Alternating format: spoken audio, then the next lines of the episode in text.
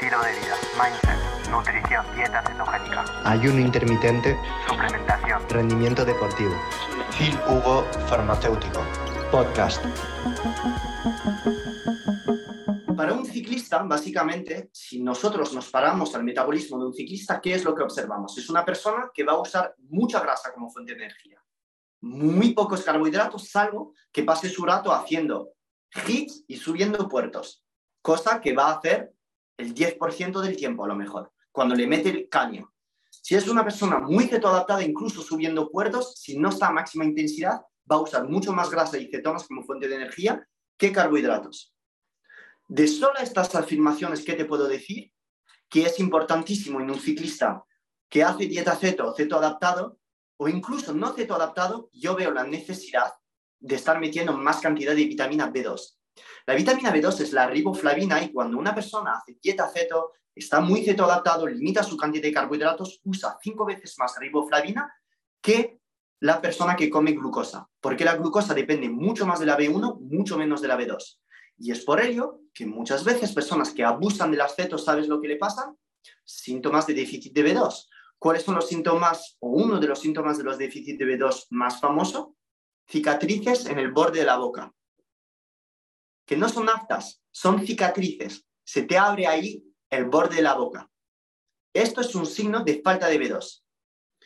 Y hay muchas personas que hacen ceto que tienen esto. ¿Por qué? Porque están en déficit de B2. ¿Y por qué están en déficit de B2? Probablemente porque no comen órganos. O que no se suplementa con un complejo B o porque comen únicamente carne, pero no comen pescado, no comen huevos, falta todo el perfil de vitaminas B y tienen problemas después, incluso a la hora de introducir carbohidratos, porque pueden incluso solamente pasando rato comiendo carne, estar en falta de B1, que a su vez la B1 es esencial para oxidar los carbohidratos, que se usa mucho más la B1 en las personas que usan carbohidratos. Y es por ello que usaría en un ciclista sí o sí eh, vitamina B2 en una cantidad mínima al día de 50 miligramos.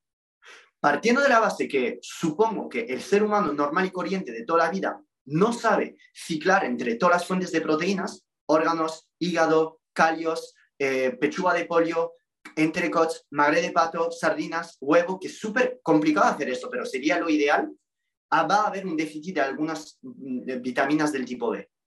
Entonces, para no complicar, siempre recomendaría en un ciclista o meter un suplemento de B2 y decirle come de todo, o simplemente sigue comiendo tu carne y además vas a añadir un suplemento de colágeno y un complejo D. De tal manera, sigues comiendo tus huevos y carne, nunca estás metiendo glicina, nunca estás metiendo órganos, entonces te falta B9, te falta B2, te falta B5, pero esto lo cubres con el complejo de tipo B. Entonces, estas serían las dos cosas que recomendaría.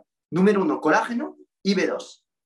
Otros suplementos más deportivos, digamos, que yo recomendaría en un ciclista, que es una persona muy cetoadaptada que va su rato usando grasa, es la acetililicarnitina y los MCT. La acetililicarnitina es una molécula que va a ayudar al lanzamiento de ácidos grasos dentro de la mitocondria. Básicamente ayudará a producir más energía desde tus propias grasas. Y el MCT es un tipo de grasa que al llegar a tu hígado, fuerza el hígado a producir cetonas.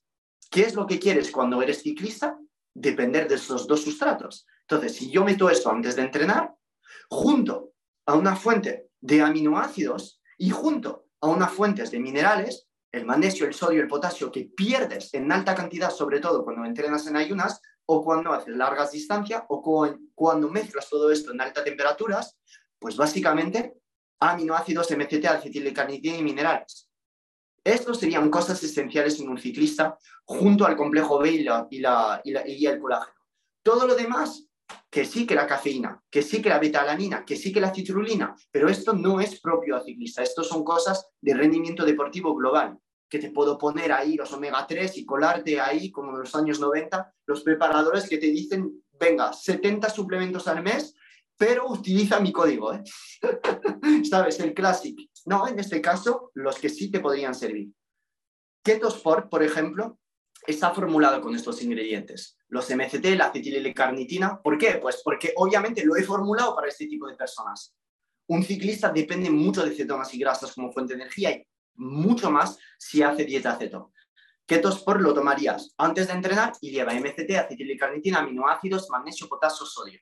Yo lo tomo Ketosport, no soy ciclista, lo tomo, no todos los días, pero lo tomo. ¿Por qué? Porque no me hace salir de cetosis, no me pega un cambio absurdo en la glucosa porque no hay carbohidratos, pero me da energía, me da mucha energía.